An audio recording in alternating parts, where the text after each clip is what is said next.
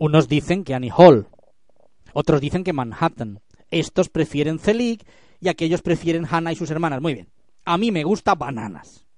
Es una obra menor, dicen los críticos. Vaya por Dios, tengo el gusto hortera. De cine no entiendo nada. Ha hecho mil cosas mejores. Yo no quiero compararla con sus filmes más sesudos. Pretendo reivindicarla porque aunque esta peli incluye varias artísticas faltas, tiene destellos geniales y valientes.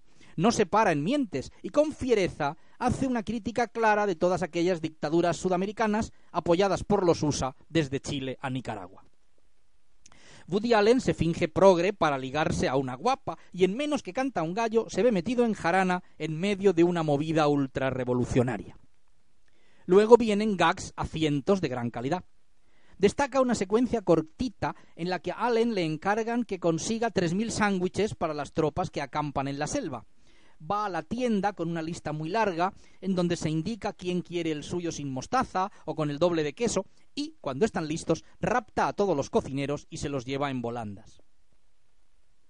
También es un gran hallazgo el comienzo. En la pantalla se nos muestra a un locutor, un tío feo con gafas, que va a presentar al punto la emisión televisada de un golpe de Estado en la República Democrática de San Marcos. En efecto, vemos una escalinata que conduce hasta la puerta de la mansión del que manda. Se abre, sale un tío de negro al que le fríen a balas. Mientras muere, le entrevistan. Mire, mire hacia la cámara y diga mm, ¿Cómo se siente ahora que ya es cosa clara que le están asesinando? Y el agonizante habla desde el suelo, ensangrentado. Pues yo no me lo esperaba. ¿Puedo saludar? Sea breve. Manda un saludo a su hermana y a sus amigos y muere.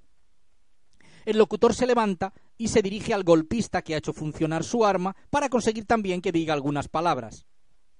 El militar dictador habla al pueblo que le aclama diciendo que cambiará los días de la semana y obligará a que la ropa interior sea toda blanca y que se lleve por fuera de los vestidos. Se acaba la retransmisión así y la película avanza. ¿Y a qué viene todo esto que he contado aquí? Se trata de que me interesa más Woody Allen cuando ataca a golpistas militares, a las repúblicas bananeras, a los dictadores y en fin, a toda esa panda, que cuando va de profundo y neoyorquino y acaba hablando de sus complejos sobre la muerte y la cama.